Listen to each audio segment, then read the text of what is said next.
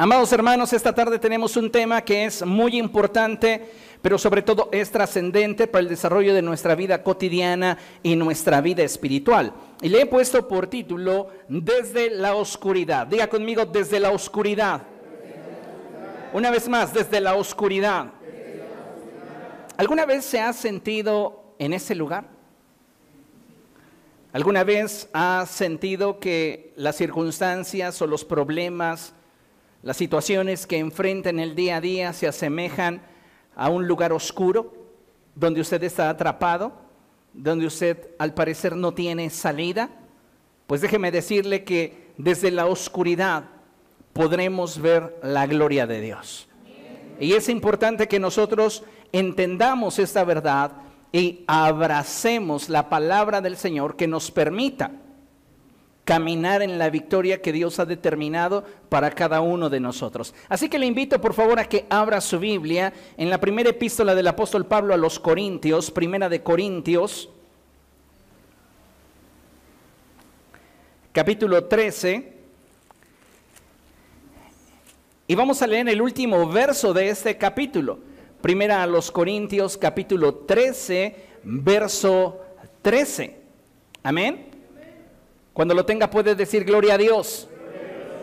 Primera a los Corintios capítulo 13, verso 13. Y dice la palabra del Señor de la siguiente manera. Ahora pues, permanecen estas tres virtudes, la fe, la esperanza y el amor.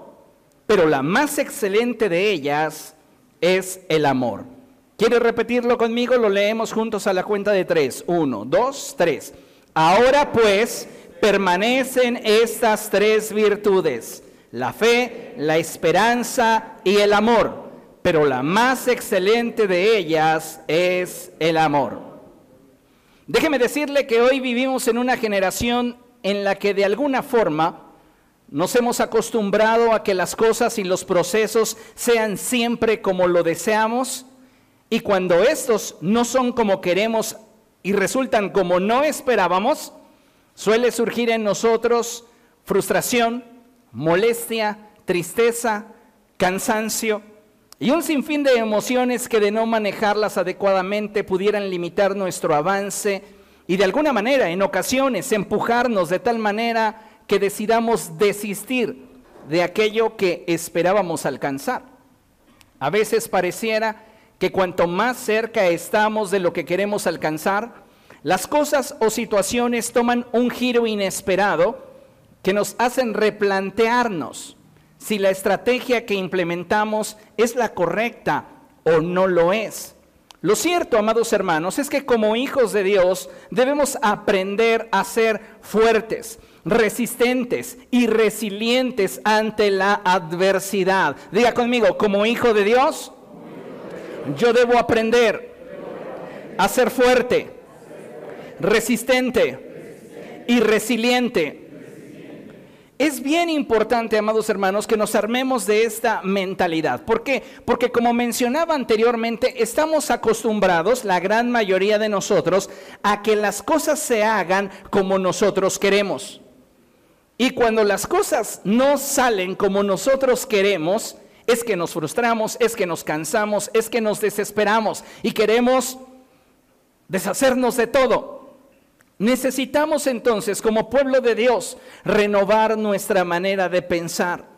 Porque renovando nuestra manera de pensar es que podremos ser fuertes, resistentes y resilientes ante la adversidad. Debemos aprender a manejar cada circunstancia con inteligencia y sabiduría. Repita conmigo, inteligencia, y sabiduría. Inteligencia y sabiduría.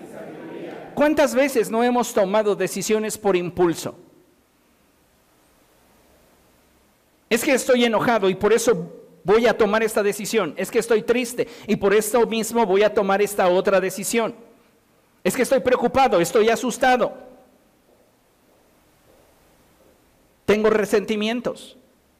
Mientras que usted permita que su alma sea la que tome el control de su vida, usted va a estar en una constante montaña rusa, donde va a tener momentos buenos, pero de la misma manera momentos catastróficos. Entonces, si queremos aprender a tomar buenas decisiones, necesitamos decidir con base en inteligencia y sabiduría. Porque también de esa manera vamos a evitar caer en errores propios de la necedad. Muchas veces estamos insistiendo, insistiendo de una forma, de otra manera y de otra más, y los resultados no se ajustan a lo que nosotros deseamos. Bueno, puede ser que la circunstancia o la situación requiera de nuestra constancia, pero solo la inteligencia y la sabiduría te mostrará cuándo es momento de desistir. Porque si tú sigues intentando algo que ya tu inteligencia y la sabiduría de Dios te ha mostrado que por ahí no es, tú insistiendo terminarías neceando. ¿Por qué? Porque muchas veces nos estamos aferrando, repito, a que las cosas y los resultados sean como nosotros queremos. Cuando tú actúas con necedad, haciendo a un lado la inteligencia y la sabiduría, es que te cansas de forma innecesaria. Pero cuando tú abrazas la inteligencia y la sabiduría, entonces puedes mantener en todo momento una actitud proactiva ante cada situación que enfrentes. Déjeme decirle que la vida no es algo que podamos controlar y las dificultades que en ella enfrentamos muchas veces no tomarán el cauce que nosotros quisiéramos. Todos enfrentamos aflicciones, todos enfrentamos problemas, todos enfrentamos dificultades y decepción. Y no siempre las circunstancias que enfrentemos en la vida van a tomar el cauce que nosotros quisiéramos. Sin embargo, en medio de la dificultad debemos mantener en nuestra vida esos tres elementos fundamentales de los cuales nos habló la escritura al principio. ¿Cuáles son? La fe, la esperanza y el amor. Si usted mantiene intactos en su mente y en su corazón estos tres elementos, no importa qué tan difícil sea la circunstancia que usted enfrente, usted podrá mantenerse estable y con una correcta actitud avanzando hacia el resultado que espera o hacia el resultado que Dios desea darle.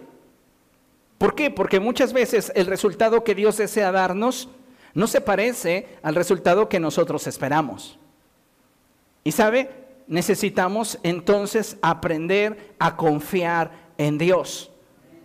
Si nosotros, amados hermanos, reitero, guardamos en nuestra mente y en nuestro corazón la fe, la esperanza y el amor, entonces cuando atravesemos por procesos duros y oscuros, vamos a poder extraer de ellos aquello que nos permita seguir avanzando y con lo cual Dios sea glorificado en nuestra vida. Amén. Mire, considere lo siguiente. En la vida, las victorias y las derrotas no están definidas por lo que obtenemos como resultado de acuerdo a lo que nosotros deseamos. Rompa con esa idea, cambie su manera de pensar, las victorias y las derrotas no están definidas por lo que obtenemos como resultado de acuerdo a lo que nosotros deseamos, sino en la forma en la que el resultado glorifica a Dios. ¿Qué es lo que quiero decir con esto? Que hay victorias a los ojos de los hombres que son derrotas a los ojos de Dios. Y que hay derrotas a los ojos de los hombres que son victorias a los ojos de Dios. Yo le pregunto a usted, ¿de cuáles prefiere disfrutar en su vida? Porque muchos de nosotros estamos pensando que tenemos una vida victoriosa cuando nos va bien en todo aquello que Dios no aprueba. Dime dónde está tu victoria. Y muchos de nosotros enfrentamos en la vida circunstancias que aparentemente nos sentencian o nos marcan una pérdida, pero con ese cambio en nuestra vida glorificamos a Dios.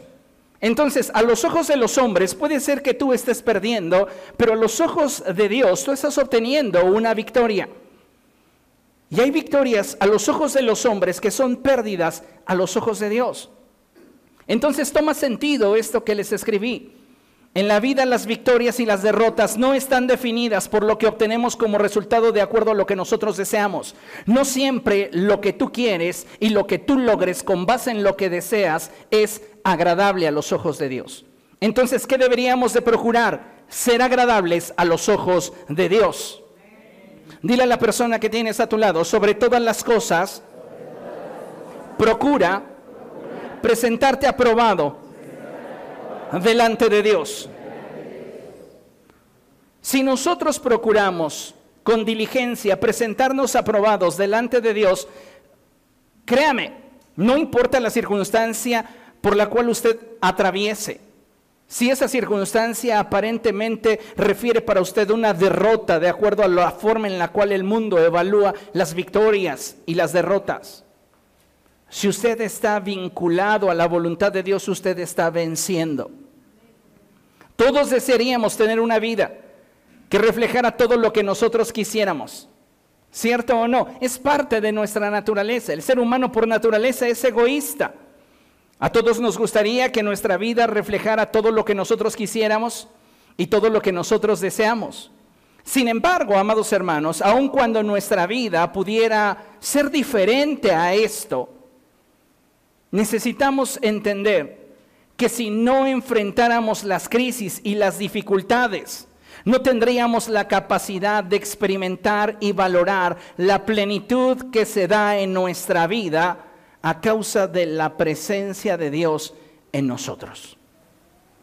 Dice la escritura que aunque andemos en valle de sombra y de muerte, no temeremos mal alguno. ¿Por qué? Porque el Señor está con nosotros. Entonces las pruebas no solamente son necesarias, la gran mayoría, si sabemos abrazarlas y administrarlas, son benéficas. Sin tristeza, ¿cómo podríamos valorar la alegría? Sin problemas, ¿cómo podríamos valorar la paz? Sin miedo, ¿cómo podríamos valorar la seguridad? Ninguno de nosotros escogió la vida que le ha tocado transitar. Algunos de ustedes han experimentado vidas duras, difíciles. Tal vez en algún momento de su vida usted ha experimentado procesos injustos. Pero déjeme decirle que aun cuando usted no eligió la vida que le ha tocado transitar, Dios en su gracia y amor nos ha concedido atravesar por diferentes etapas y situaciones cuya finalidad no era la de destruirnos, sino la de irnos preparando y perfeccionando para aquello que Él nos concedería en Cristo. Sí, aun cuando usted haya sufrido, en su infancia y que usted no conocía a Dios, Dios ya tenía un plan para usted. ¿Y sabe por qué? Por la simple razón de que desde que usted estaba en el vientre de su madre, Dios ya había puesto su mirada en usted. Dios ya le había escogido. Entonces tal vez durante el periodo en el cual usted no venía a Cristo, sufrió muchas injusticias, sufrió muchas situaciones adversas, pues bien, todas ellas Dios las permitió para ir perfeccionando su vida. Tal vez usted no ha podido digerirlas desde la perspectiva del propósito de Dios y por esta razón es que esas circunstancias le han marcado, le han herido y han dejado en usted huella de dolor y frustración. Pero cuando nosotros comenzamos a digerir la vida desde la perspectiva de que a los que aman a Dios, todas las cosas nos ayudan a bien, usted comienza a ver la vida desde otro panorama. Dios en su infinita gracia, en su infinito amor, nos ha permitido atravesar por diferentes etapas y situaciones cuya finalidad era la de irnos preparando y perfeccionando para aquellos que, aquello que nos sería concedido en Cristo. No siempre hemos, resultado, hemos tenido el resultado que anhelamos, no siempre la cosecha ha correspondido con la siembra. Y sin embargo, Dios a través de cada situación, a través de cada lágrima, nos ha ido perfeccionando. Lo más importante ahora es que cuando enfrentemos las luchas y dificultades, podamos guardar nuestro corazón y seguir adelante. No olvidemos lo que expresa la palabra de Dios en Proverbios cuando ésta declara, por sobre todas las cosas, cuida tu corazón porque de él mana la vida. En medio de las pruebas, en medio de las luchas, en medio de las dificultades, usted tiene una responsabilidad y es la de guardar su corazón. Entonces, en los momentos de prueba, cuando sientes que te llueve sobre mojado, cuando piensas que no hay resultado favorable que pueda beneficiarte, en esos momentos mantén en tu corazón intacta la fe, la esperanza y el amor. Si tú mantienes esas tres virtudes intactas en tu mente y en tu corazón, tú vas a poder prevalecer ante la prueba que estás enfrentando. La fe en que Dios cumplirá su propósito en ti.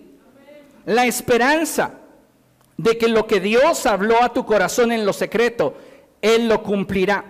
Y el amor para no dejar de confiar en el Señor y mantener un vínculo vigente aún y a pesar de. ¿Por qué le digo esto? Porque muchas personas en la actualidad se decepcionan cuando Dios no responde a sus oraciones. Y no es que Dios no responda, Él ha respondido de acuerdo a su sabiduría, de acuerdo a su potencia.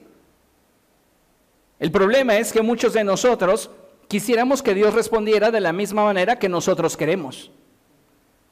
Y olvidamos que sus pensamientos son más altos que los nuestros.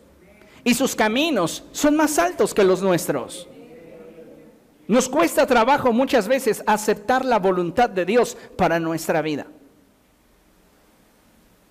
A veces las pruebas simplemente, amados hermanos, vienen a podarnos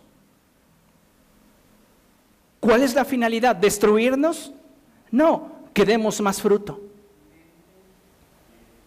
Cuando una rama da fruto, ¿qué dice la escritura? Se le poda para que dé más fruto todavía. Pero muchos de nosotros sentimos las pruebas, las dificultades, como esa hacha puesta a la raíz del árbol. Y la realidad es que debemos aprender a digerir las circunstancias que enfrentamos, manteniendo intactas en nosotras, en nosotros la fe, la esperanza y el amor. Y de esta manera vamos a poder enfrentar cualquier circunstancia, sabiendo que Dios cumplirá su propósito en mí, sabiendo que aquello que Dios ha hablado a mi corazón en lo secreto, Él lo cumplirá y saber que sin importar la circunstancia que yo esté atravesando, Dios me ama y yo puedo mantener mi vínculo vigente con Él. Amén. Lamentablemente, como le mencionaba, muchas personas hoy día están decepcionadas de Dios. Leemos lo que tenemos proyectado en la lámina y dice, como seres humanos nos decepcionamos con facilidad y pocas veces consideramos que de la misma forma en la que nos han decepcionado, hemos decepcionado. A veces es muy fácil señalar a los demás y decir, me han decepcionado, me han lastimado, me han herido, pero no hemos reparado en lo que nosotros hemos hecho. Y mientras que no reparemos en lo que nosotros hacemos, no hay en ello responsabilidad. Y usted y yo necesitamos, para poder avanzar hacia un crecimiento óptimo, responsabilizarnos también de nuestra vida. Entonces, como seres humanos nos decepcionamos con facilidad y pocas veces consideramos que de la misma forma en la que nos han decepcionado, hemos decepcionado. Sin embargo, cuando las personas o circunstancias nos introducen en un proceso de oscuridad, es ahí donde toma mayor relevancia el guardar nuestro corazón. Yo le pregunto a usted, ¿qué está guardando en su corazón? Vamos, hurgue usted de manera personal e íntima en su corazón. ¿Qué está atesorando en él? Porque el Señor Jesucristo dijo que el hombre que es bueno, del tesoro de su corazón, saca el bien. Pero el que es malo, de lo que atesora en su corazón, saca el mal. Es decir, Nadie puede dar lo que no tiene. Y cada uno de nosotros da de acuerdo a aquello que ha atesorado en el corazón. ¿Entiende esto? Por eso es tan importante autoexaminarnos. Y yo le pregunto en esta tarde, ¿qué está atesorando en su corazón? ¿Decepciones? ¿Resentimiento? ¿Envidia? ¿Celos? ¿Inseguridades? ¿Egoísmo? ¿Vanidad? ¿Qué estamos atesorando en nuestro corazón? Es importante que nos cuestionemos para que podamos darnos cuenta qué es lo que estamos guardando en nuestro corazón y de qué manera esto nos puede afectar. Porque por sobre toda cosa guardada deberíamos de guardar nuestro corazón porque de él emana la vida. Y si nosotros ante la prueba ante la lucha, ante la dificultad, ante la decepción. Lo que estamos guardando son emociones fuera de control, pensamientos equivocados.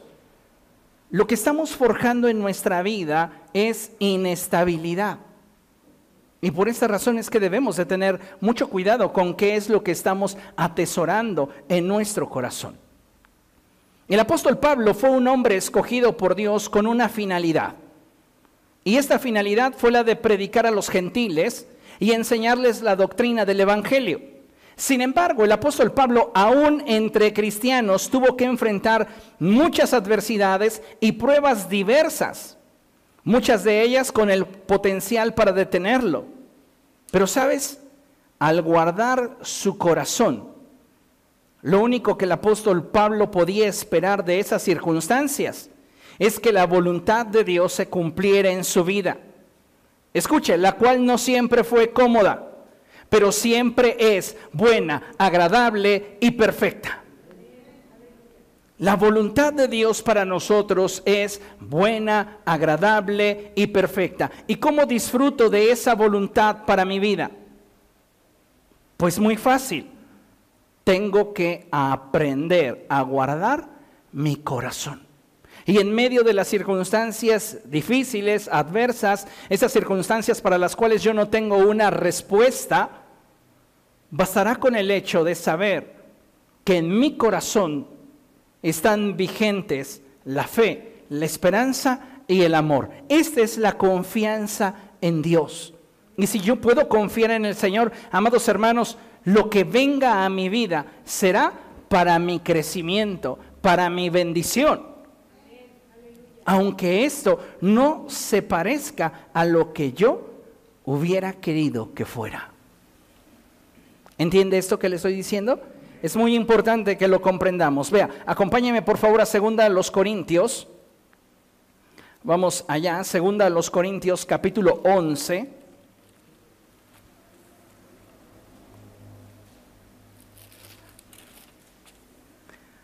Y vamos a leer a partir del verso 23. Vamos a leer un poquito sobre la historia de Pablo. Pablo fue llamado por el Señor para servirle. Y Pablo obedientemente sirvió al Señor. Pero el estar dentro de la voluntad de Dios no le garantizaba que todas las cosas fueran como él quería. Y es ahí donde él tenía que guardar su corazón. Segunda a los Corintios 11, verso 23, dice la escritura así, ¿son servidores de Cristo? ¡Qué locura! Yo lo soy más que ellos. He trabajado más arduamente. He sido encarcelado más veces. He recibido los azotes más severos. He estado en peligro de muerte repetidas veces. Cinco veces recibí de los judíos los 39 azotes. Tres veces me golpearon con varas, una vez me apedrearon, tres veces naufragué y pasé un día y una noche como náufrago en alta mar. Mi vida ha sido un continuo ir y venir de un sitio a otro, en peligros de ríos, peligros de bandidos, peligros de parte de mis compatriotas, peligros a manos de los gentiles, peligros en la ciudad, peligros en el campo, peligros en el mar y peligros de parte de falsos hermanos. He pasado muchos trabajos y fatigas y muchas veces me he quedado sin dormir. He sufrido hambre y sed y muchas veces me he quedado en ayunas. He sufrido frío y desnudez, y como si fuera poco, cada día pesa sobre mí la preocupación por todas las iglesias. ¿Qué está aconteciendo en la vida del apóstol Pablo?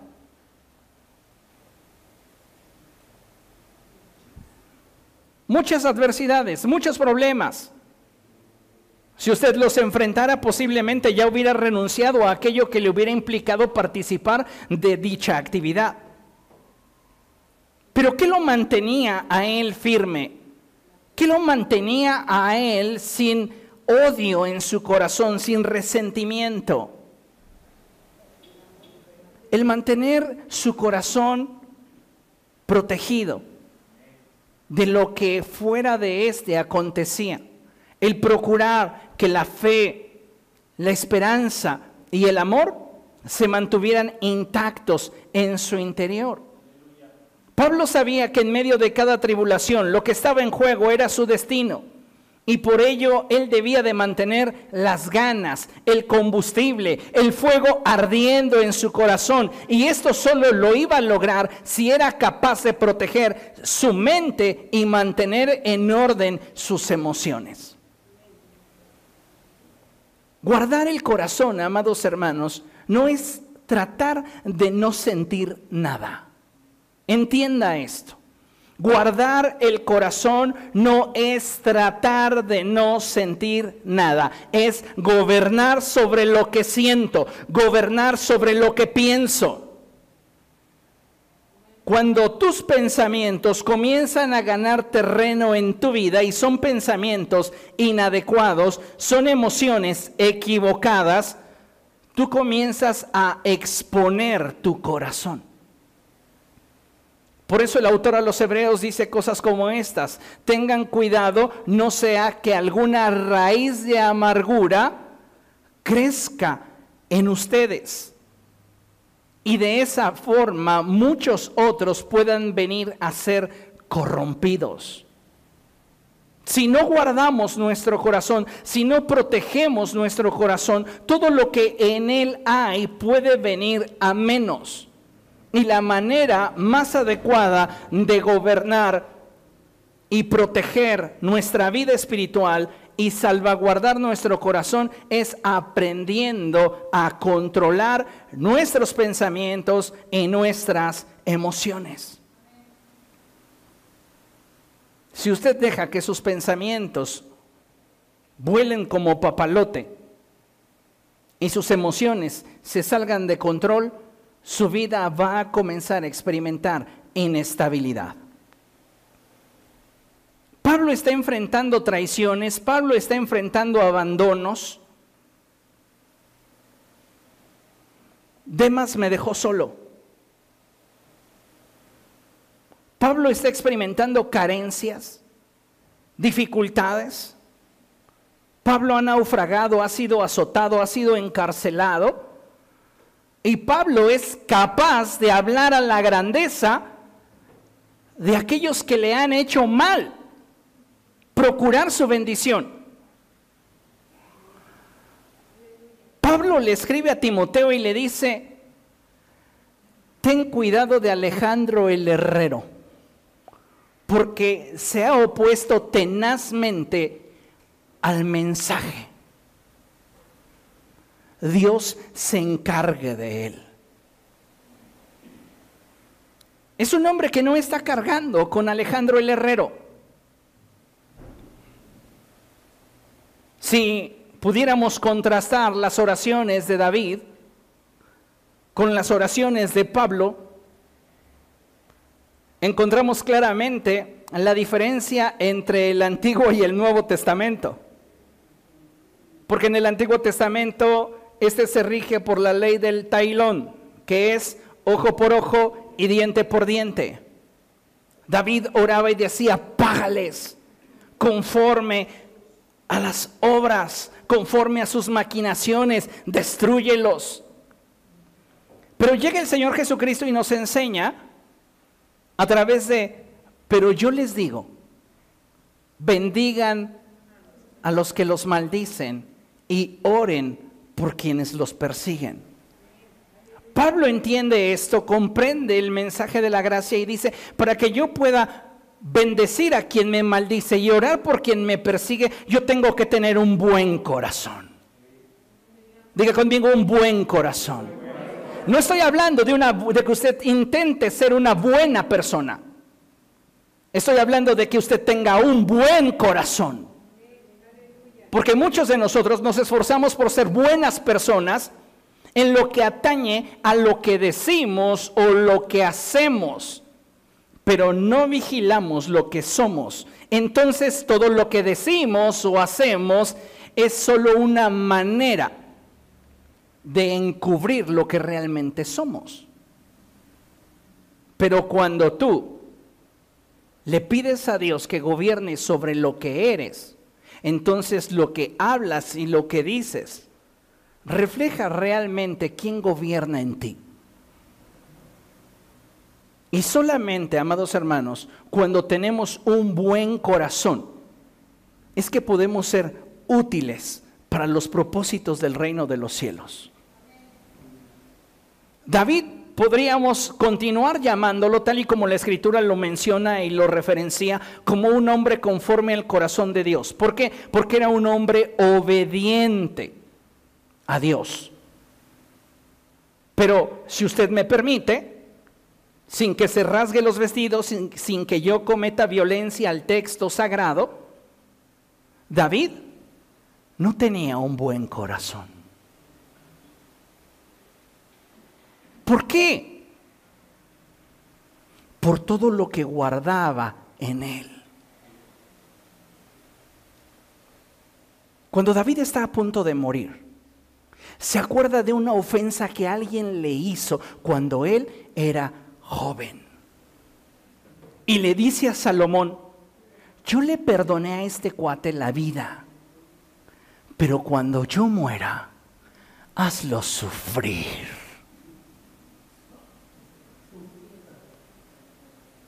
¿Ah? ¿Cuántos de ustedes están guardando cosas de hace años? Y piensan que elevando una oración a Dios por esa persona ya, ustedes ya son buenas personas. No tienes un buen corazón. Tus palabras son las correctas, tus emociones pueden ser las correctas, pero no tienes un buen corazón. Porque estás atesorando resentimiento, porque estás atesorando situaciones que no te están permitiendo tener la estabilidad para poder tener un buen corazón. Yo te podría ver externamente y decir, es que eres una muy buena persona. Pero Dios es el que escudriña los corazones. Entonces, Dios que conoce el corazón de David, le dice, no me arrepiento de haberte llamado un hombre conforme a mi corazón, porque eres un hombre realmente obediente, que has hecho todo lo que yo he querido. Pero déjame decirte en el secreto que no tienes un buen corazón. Y por causa de que no tienes un buen corazón, no serás tú quien me construya un templo para mí, será tu hijo.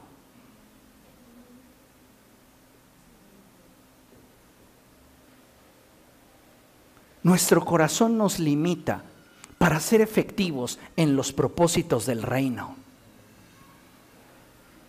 Algunos de nosotros, amados hermanos, tenemos capacidades tenemos habilidades, pero nos está fallando el corazón.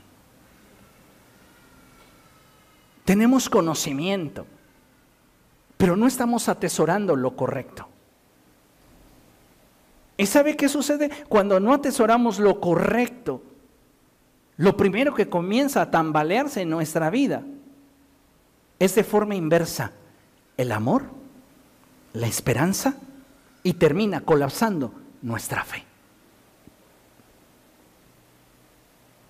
¿Por qué? Porque muchas veces mantenemos la fe como la inercia de una rutina. Pero ya no sentimos nada por el Señor. Ya no tenemos esperanza en que sus palabras se cumplan. Es más, ya hasta las guardamos. en la, cena de las promesas no cumplidas. Pero no nos vamos de la iglesia. ¿Por qué? Porque estamos habituados a vivir dentro de una rutina que trae descanso a nuestra conciencia. Pero ya no sientes nada, sigues sintiendo resentimiento, sigues sintiendo amargura, sigues sintiendo dolor, sigues sintiendo decepción, aflicción. No tienes un buen corazón.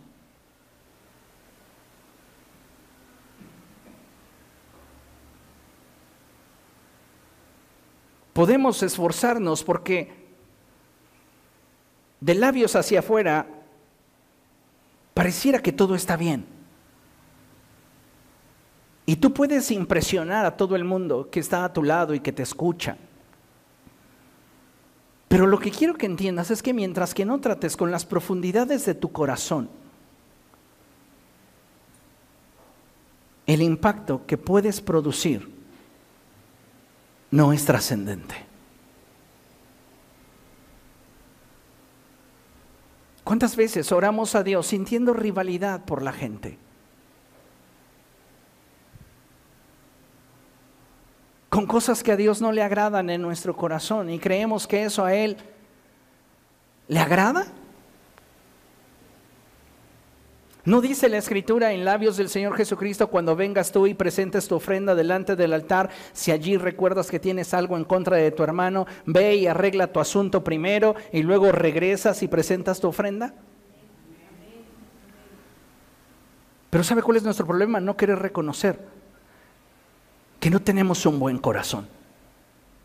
¿Cómo yo, el pastor, no voy a tener un buen corazón si soy el pastor?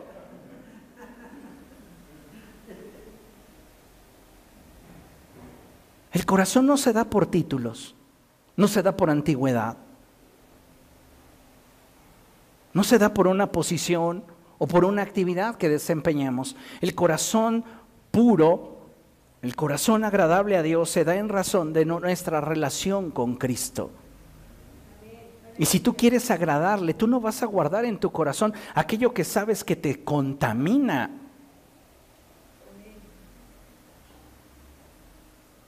Pablo entonces puede orar por los que le persiguen con un corazón limpio, porque él tiene un buen corazón. Y la pregunta es, ¿cómo supo proteger su corazón? Guardando sus pensamientos y sus emociones. Pablo tenía clara la revelación de que en Cristo, amados hermanos, sin importar la circunstancia que enfrentemos, somos más que vencedores por medio de aquel que nos amó. Y sabes, cuando tú entiendes esto, aun cuando estés atravesando por procesos de oscuridad, tú puedes vivir en victoria. Yo te hago la pregunta, ¿y a ti qué podría decepcionarte como para alejarte del Señor? ¿Qué te podría decepcionar? Porque hay personas que se alejan del Señor con el pretexto, y lo subrayo, de la, de la vida personal del pastor o de sus líderes, o la forma en la cual se sienten dentro de la iglesia. ¿Qué te puede a ti decepcionar de Jesús? Mi oración es que nada te pueda decepcionar de Él y que te mantengas firme hasta el final. Pablo supo guardar su corazón. Y como supo guardar su corazón, evitando que pensamientos equivocados y emociones fuera de control le gobernasen, Pablo entonces pudo atravesar por todo proceso de adversidad y al final experimentar la victoria que Dios tenía para él. Vea lo que dice 2 Timoteo, capítulo 4, verso 7. Segunda epístola del apóstol Pablo a Timoteo, capítulo 4, verso 7. ¿Lo tiene? Lo leemos desde el 6. Y dice la escritura así. Yo por mi parte ya estoy a punto de ser ofrecido como un sacrificio y el tiempo de mi partida ha llegado. A ver, dilo sin tanto rodeo, Pablo. Ya me van a matar. Estoy consciente que me van a matar ya. que el tiempo de haber servido a Dios y a la iglesia ha llegado a su final. ¿Cómo te sientes, Pablo? Una entrevista antes de que te decapiten. ¿Cómo te sientes? Sinceramente, creo que jamás debía haber invertido en demás. Honestamente, creo que jamás debí de haber estado soportando a los de Tesalónica. Me siento cansado, decepcionado, amargado. Y miren dónde terminé, en una prisión en Roma. Y ya vino el verdugo a decirme que disfrute de mis últimos alimentos porque después de estos me van a decapitar. ¿De qué me sirvió servir a Jesús? ¿Está hablando así Pablo? ¿Por qué? Porque tiene un corazón bueno. Y un corazón bueno solo puede ser bueno si lo que hay dentro de él es bueno.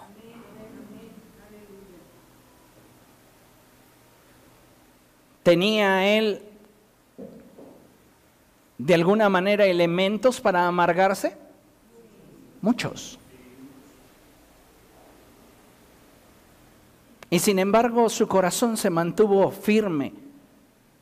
Y aún estando ya al paso de la muerte, vean lo que él expresa. Verso 7. He peleado la buena batalla, he terminado la carrera, me he mantenido en la fe. ¿Qué le hizo guardar la fe hasta el final de sus días? Haber guardado su corazón. Y el haber guardado su corazón le permitió entonces pelear la buena batalla. ¿Por qué lo hizo? Porque en él estaba intacto el amor por Jesús. Tú no te esfuerzas por algo que no amas. Y él puede decir, en la recta final de su ministerio, he peleado la buena batalla. Luego él dice, he terminado la carrera. ¿Qué lo llevó a ese punto? La esperanza. La esperanza de saber que Dios usaría su vida para que Dios fuera glorificado. Y él concluye, he guardado la fe. Entonces, estas tres virtudes de las cuales hablamos al principio estaban intactas en el corazón de Pablo y fueron las que determinaron que en medio de toda oscuridad que él enfrentaba, él pudiera ver la gloria de Dios. ¿Cuántas veces los problemas que enfrentamos, las luchas que libramos, son inferiores a lo que Pablo enfrentó y sufrió? Y nosotros ya estamos renegando. Nosotros ya estamos renunciando. Nosotros ya estamos odiando. Eso no es tener un buen corazón, iglesia. Podría ser una traducción similar a lo que la escritura expresa en Mateo, sin violentar el texto, cuando en las bienaventuranzas el Señor Jesucristo dice, bienaventurados los de limpio corazón porque ellos verán a Dios. La traducción ajustada sería, bienaventurados los que tienen un corazón bueno porque ellos verán a Dios. ¿Quién tiene un corazón bueno? Solo aquel que atesora cosas buenas, que protege en lo íntimo de su corazón la fe, la esperanza y el amor que no permite que las decepciones de la vida comiencen a agitar sus pensamientos o a llevar sus emociones en una dirección que generarán en su interior dolor. En la escritura, amados hermanos, encontramos otra enseñanza muy profunda, refiriéndonos a estos mismos aspectos. Y aunque la Biblia no nos habla textualmente de esos tres elementos, indispensables para vivir en victoria, que son, reitero, la fe, la esperanza y el amor en la vida de Lázaro, tenemos elementos suficientes para sostener que Lázaro tenía un corazón bueno, un corazón donde estaba atesorada la fe, la esperanza y el amor, de tal manera que el proceso que él tuvo que vivir lo vivió en victoria. Mire, ¿recuerda usted ese suceso? Vamos a leer lo que la escritura nos enseña. Vamos a Juan capítulo 11. Evangelio de Juan capítulo 11. Y vamos a leer a partir del verso 38. Pero déjeme hablarle un poquito acerca del contexto. Y antes de que comencemos a leer el verso 38, ¿qué le parece si leemos el verso 1 y el verso 2 y 3? Dice la escritura así, había un hombre enfermo llamado Lázaro que era de Betania, el pueblo de María y Marta sus hermanas.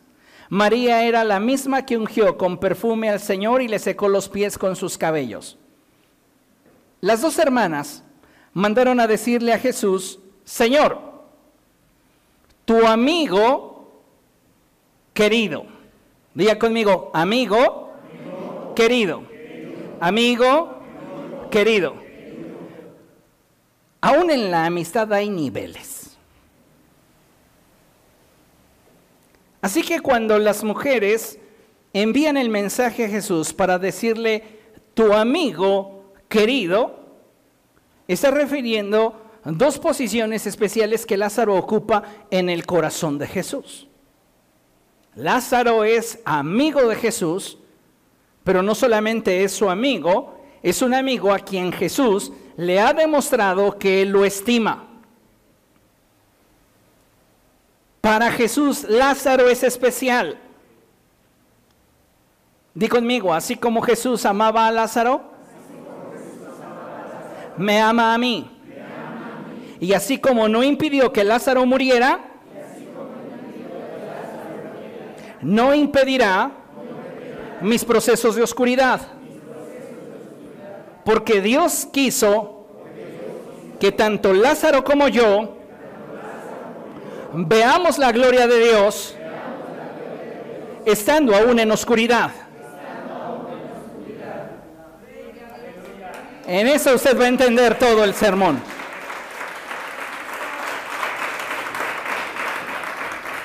Usted es especial para Dios, así como lo era Lázaro. Y sabe, muchas veces quisiéramos que las cosas fueran como nosotros queremos. ¿Con qué finalidad Marta y María enviaron este mensaje a Jesús? Con la finalidad de que Jesús dejara lo que estaba haciendo para venir rápidamente y sanar a Lázaro. ¿Cuántos de nosotros no quisiéramos que después de haber orado por una provisión, por una sanidad o por cualquier circunstancia en nuestra vida, de inmediato el cielo hubiera intervenido y nos hubiese hecho el milagro? Muchos de nosotros lo hubiésemos querido así. Pero ¿por qué Dios no respondió? Porque Dios en su sabiduría tenía un camino mejor. ¿Que no lo entiendes? Que no lo alcanzas a comprender. ¿Por qué? Pero si Dios lo pudo hacer en otros, ¿por qué no lo hizo cuando yo lo necesitaba, cuando yo lo clamé, cuando yo lo pedí? Y eso genera decepción. ¿Por qué? Porque somos un montón de niños caprichudos que queremos que las cosas sean como nosotros queremos y cuando nosotros queremos, de la forma en la cual nosotros las queremos. Nos parecemos un tanto a Josué cuando se presenta delante del general de los ejércitos del cielo y le pregunta, ¿eres de los nuestros o eres de los otros? Y el general le responde que es una teofanía de Cristo, ni de los tuyos, ni de los otros. Eres tú quien debes de definir tu posición. Eso es maravilloso. Pero no lo entendemos muchas veces porque somos inmaduros, porque queremos que las cosas sean a nuestra manera y en nuestra forma. Y si no cubren nuestras expectativas, entonces ya no lo queremos. Y fue lo que sucedió con Marta y María. Mandan decirle al Señor, oye, tu amigo, y no cualquiera, al que le has demostrado tantas veces que es especial para ti, está enfermo.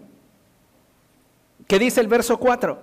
Cuando Jesús oyó esto, dijo, esta enfermedad no terminará en muerte, sino que es para que la gloria de Dios se manifieste y Dios sea glorificado. ¿No te has dado cuenta que tu proceso de oscuridad puede servir para que Dios perfeccione la obra en ti y Dios sea glorificado? ¿Duele? Sí. ¿Es difícil? Sí. Pero sabes, muchas veces duele más de lo necesario porque estamos resistiéndonos.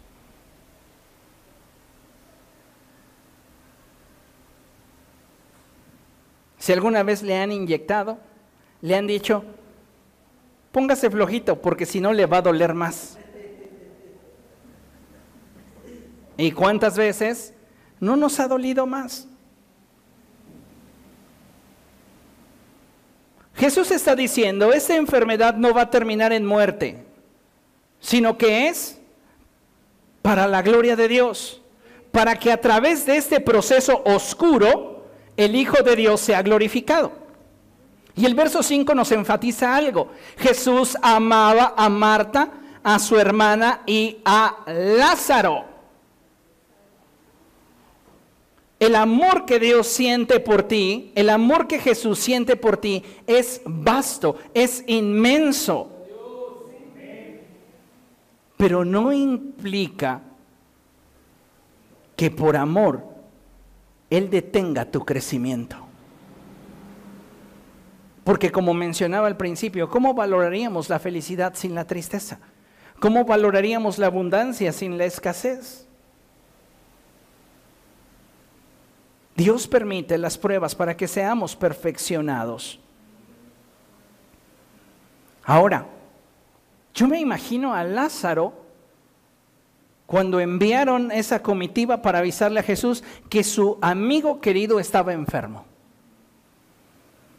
Pasa un día, pasan dos días y nada acontece.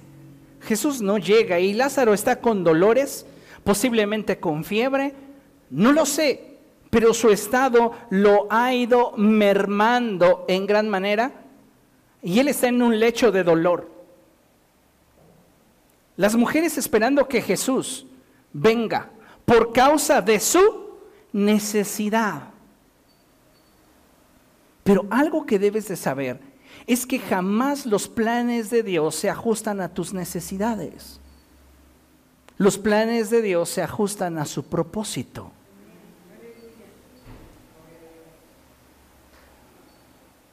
Jesús no iba a llegar ahí porque ellas tuvieran necesidad. Jesús iba a llegar ahí porque Dios tenía un propósito. Cuando aprendemos a entender esto, descansamos en Él. Yo puedo entonces depositar delante de Él mi necesidad, pero sabiendo que si obtengo de algo no es por causa de mi necesidad, es por causa de su propósito. Y su propósito, amados hermanos, siempre está fundamentado en su amor. Entonces Lázaro está sufriendo está al borde de la muerte. Pero Lázaro está guardando su corazón. Y eso es algo que no está explícitamente en la Biblia, pero yo lo puedo ver con claridad. ¿Por qué? Por la forma en la cual se desarrolla toda la historia y en la cual vemos a Jesús obrar ese milagro. Lázaro tiene un buen corazón. Y en medio de la prueba, en medio de la lucha, en medio de la adversidad, Él sigue protegiendo sus pensamientos. El diablo venía y le decía, ¿no que te quería? ¿No que era su amigo? Mira, te sabe necesidad y dónde está. Ni un WhatsApp te ha mandado. ¿Y sabes qué hacía Lázaro? mantenía a raya esos pensamientos. Porque él no era un cyborg ni un robot, sentía. Y esas emociones que de repente brotaban en su interior al cuestionarse, ¿dónde está Jesús? Las mantenía a raya para mantener protegido su corazón. De tal manera que su fe, su esperanza y su amor estaban intactos. Lázaro muere, pero tiene un buen corazón que propicia que el cielo honre su fe, su esperanza y su amor, enviando a Jesucristo a levantarlo de entre los muertos. Porque la forma en la cual Lázaro vivía ese proceso de oscuridad glorificaría al cielo a través de la actitud que permeaba su corazón. Veamos lo que dice la escritura después del verso 38. Conmovido una vez más, Jesús se acercó al sepulcro. Era una cueva cuya entrada estaba tapada con una piedra. Entonces Jesús ordenó, quiten la piedra. Marta, la hermana del difunto, objetó, Señor, ya debe oler mal, pues lleva cuatro días allí. El mundo te puede decir, para lo que tú anhelas, deseas, sueñas y quieres alcanzar, ya no hay esperanza. Ya ese sueño, ya esa expectativa, ya huele mal. Ya ni deberías tener expectativa en esa dirección. Pero sabe, Jesús sabía a qué lo había enviado su Padre. Porque cuando Jesús sabe por convicción del Espíritu Santo que Lázaro ha muerto. Él se lo comunica versos antes a sus discípulos. Y él les dice, vamos a ver a Lázaro porque duerme. Y ellos dicen, pues si duerme es porque se va a poner mejor. Y él les tiene que decir, Lázaro ha muerto, pero vamos para resucitarlo. Dice la palabra del Señor que Jesús le dijo a Marta, ¿no te dije que si crees verás la gloria de Dios? Entonces quitaron la piedra. Y Jesús, alzando la vista, dijo, Padre, te doy gracias porque me has escuchado. Ya sabía yo que siempre me escuchas, pero lo dije por la gente que está aquí presente para que crean que tú me enviaste. Dicho esto, gritó con todas sus fuerzas, Lázaro, sal fuera. Lea conmigo el verso 44. El muerto salió con vendas en las manos y en los pies y el rostro cubierto con un sudario. Entonces Jesús dijo, quítenle las vendas y dejen que se vaya. Tenemos a Lázaro en un proceso de oscuridad. Y en ese proceso de oscuridad, su fe, su testimonio siguen hablando y están todavía presentes delante de Dios. ¿A qué me refiero? La escritura dice cosas como estas. Y la escritura dice que la sangre de Abel clama, pero la sangre del cordero clama con más fuerza que la sangre de Abel. ¿Qué es lo que pide la sangre de Abel? Justicia. Pero la sangre de Jesús exclama misericordia. ¿Comprende? Entonces, el testimonio de la vida de Lázaro, la forma en la cual Lázaro guardó su corazón en medio de la tormenta que él enfrentó, en medio del proceso de oscuridad, le permitió mantener un corazón bueno delante de los ojos de Dios. Eso, amados hermanos, implicaba que en su interior tanto su fe como su esperanza y su amor se mantuvieran intactos.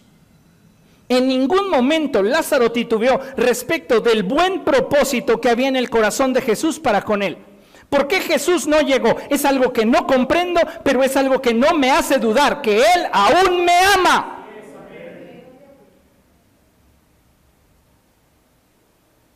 ¿Por qué Jesús no llegó? No lo sé, no tengo una respuesta, pero esta situación que enfrento no tiene el potencial para que yo pierda la esperanza de que Él prometió que estaría siempre conmigo. ¿Por qué Jesús no llegó? No lo alcanzo a comprender, pero eso no mueve para nada mi fe. Yo sé quién es Él. Y tener un corazón recto a los ojos de Dios preparó el milagro que después de su muerte Él experimentaría. Él estaba en la oscuridad, aparentemente sin una salida pero tenía un corazón bueno. Y el cielo honró su fe, su esperanza y su amor. Jesús con autoridad dijo, quiten la piedra. Rodaron la piedra. Y él reveló que había un propósito divino para ese momento. Y entonces con autoridad dijo, Lázaro, sal fuera. Y el muerto se levantó y salió con vendas en las manos y en los pies y el rostro cubierto con un sudario. Jesús dice, quítenle las vendas y dejen que se vaya. Era necesario que otros pudieran ayudar en este proceso de rehabilitación de Lázaro quitándole las ataduras. Pero finalmente Lázaro decidiría quitarse el sudario, quitarse el velo. Venimos a la iglesia buscando cada vez presentarnos de una mejor manera delante de Dios. Aquí es donde se te quitan las vendas. Pero tú necesitas tomar la decisión de quitarte el sudario y ver a Dios cara a cara. ¿Comprende? Necesitamos entonces guardar nuestro corazón para que podamos presentarnos delante del Señor sin temor a ser avergonzados, teniendo un corazón bueno delante de Él. Amados hermanos, Dios desea sacarte de tu proceso de oscuridad. ¿Y qué necesitas para ello? Primero necesitas reconocer que estás en una etapa o un proceso difícil. Muchos de nosotros vivimos en una constante negación y no reconocemos que en el momento en el que nos encontramos es para nuestra alma, es para nuestra mente, es para nuestro corazón una etapa o un proceso difícil.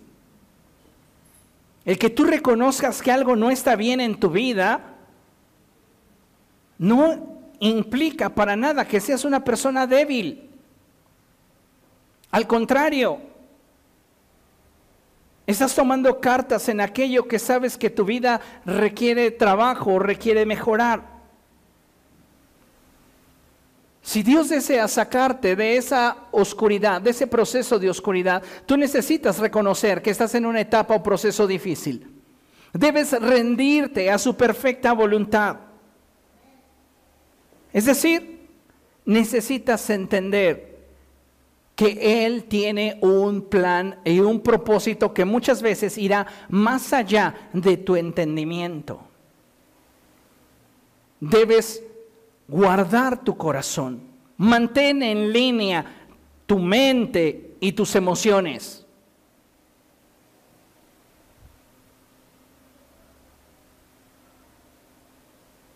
Hace mucho escuché a un predicador decir, Pensamientos podridos producen vidas podridas.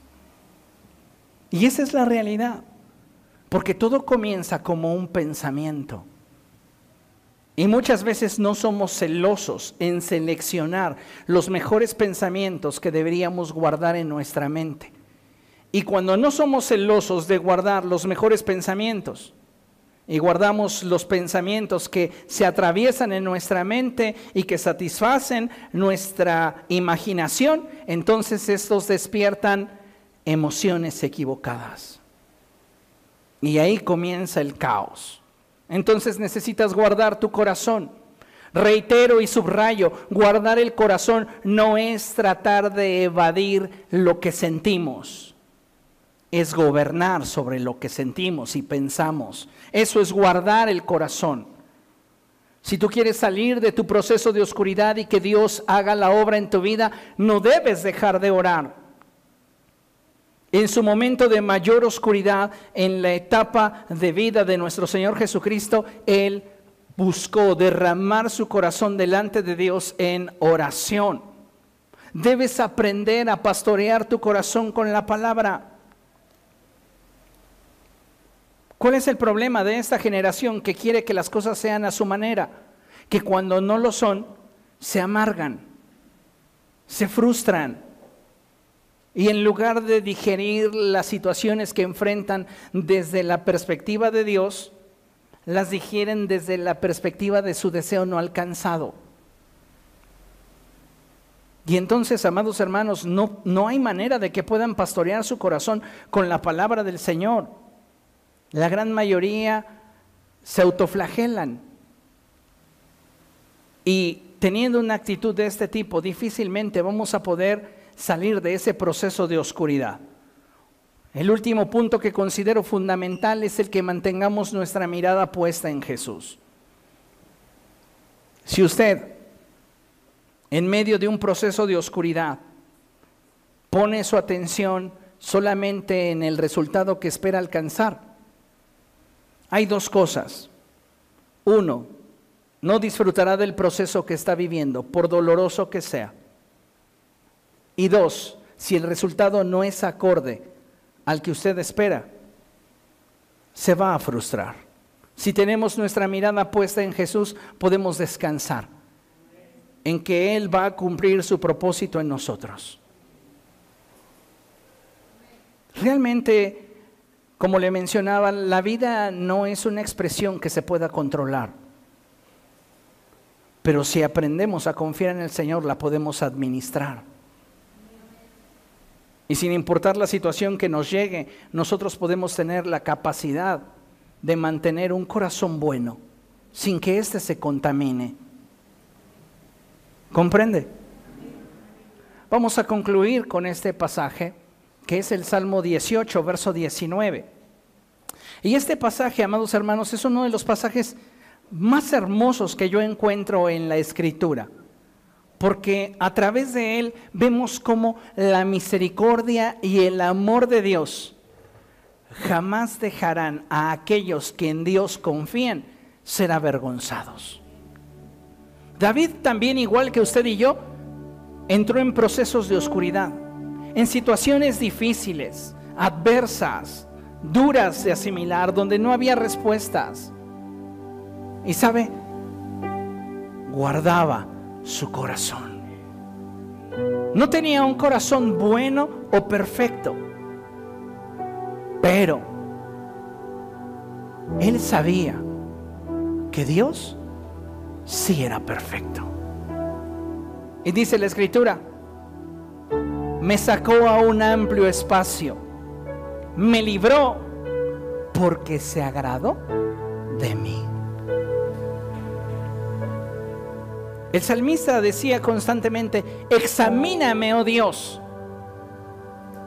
y sondea mi corazón, y ve si hay en mí maldad, ve si hay en mí cosas que he atesorado, que he guardado, que a ti no te agradan.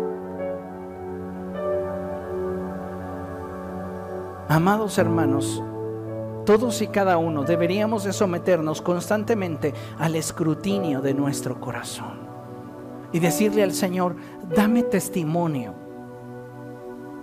de cómo está mi corazón delante de ti. Dame testimonio. Porque muchas veces podremos nosotros creer que estamos bien, pero realmente el único que conoce todas las cosas es Dios. Y pidámosle a Él que sea Él quien dé testimonio a nuestro espíritu de cuál es nuestra condición. Y si en algo estuviésemos mal, vengamos a Él, a fin de que ese proceso, a fin de que en medio de esa oscuridad usted pueda ver la gloria de Dios. ¿No le gustaría ver la gloria de Dios? El Señor Jesucristo le dijo a Marta, ¿no te he dicho que si crees verás la gloria de Dios?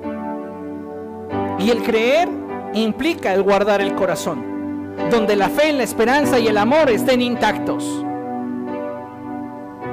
Y entonces podremos ver a Dios obrar en nuestro favor. Póngase de pie, por favor, vamos a dar gracias al Señor. Maravilloso Dios, estamos delante de tu presencia, amado Señor. Y hoy como iglesia venimos delante de ti, suplicándote, oh Dios, examina nuestro corazón. Examina nuestro corazón, oh Dios, y ve si hay en nosotros camino de iniquidad y guíanos por tu senda de verdad. Mi Dios, te ruego que nos perfecciones. Te suplico, amado Señor, que tú cumplas en nosotros tu propósito y tu voluntad. Ayúdanos, precioso Espíritu Santo. Porque el anhelo que arde en nuestro corazón es el de poder presentarnos delante de ti con un corazón que te agrade, con un corazón bueno. Dígale al Espíritu Santo, crea en mí, oh Dios, un corazón bueno. Y que tu espíritu me gobierne y me dirija. Ayúdame, Señor. Que en esta etapa que estoy viviendo y atravesando, tú seas glorificado. Que aunque yo no tenga respuestas, que aunque yo no sepa los porqués, Dios tú tomes el control. Sácame a un terreno espacioso, porque mi corazón te agrada. Hoy, Señor, me comprometo delante de ti a guardar mi corazón. Voy a guardar mi corazón. Cumple en mí tu voluntad, Señor. Lleva a cabo tu propósito en mi vida y perdóname si he atesorado pensamientos y emociones que no corresponden con lo que soy delante de ti. Haz tu obra en mi vida. En el poderoso nombre de Jesús te lo ruego y te doy gracias. Amén y amén.